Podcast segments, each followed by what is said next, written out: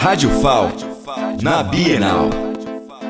Direto da Bienal do Livro, estamos aqui com Joyce Nobre, que é artista empreendedora. Então, Joyce, o que você está achando da Bienal? Riquíssima, né?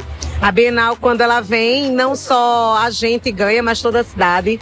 Todos os empreendedores locais, a gente tem a oportunidade de conhecer os empreendedores daqui, é, novos escritores como também escritores de outros lugares, né? Então a Bienal sempre é um presente quando vem, quando chega a época da Bienal para Maceió. Já estou vendo que você trouxe o seu filho, né? Sim. Essa é a primeira Bienal dele? Primeira Bienal do Francisco, eu sempre venho sozinha.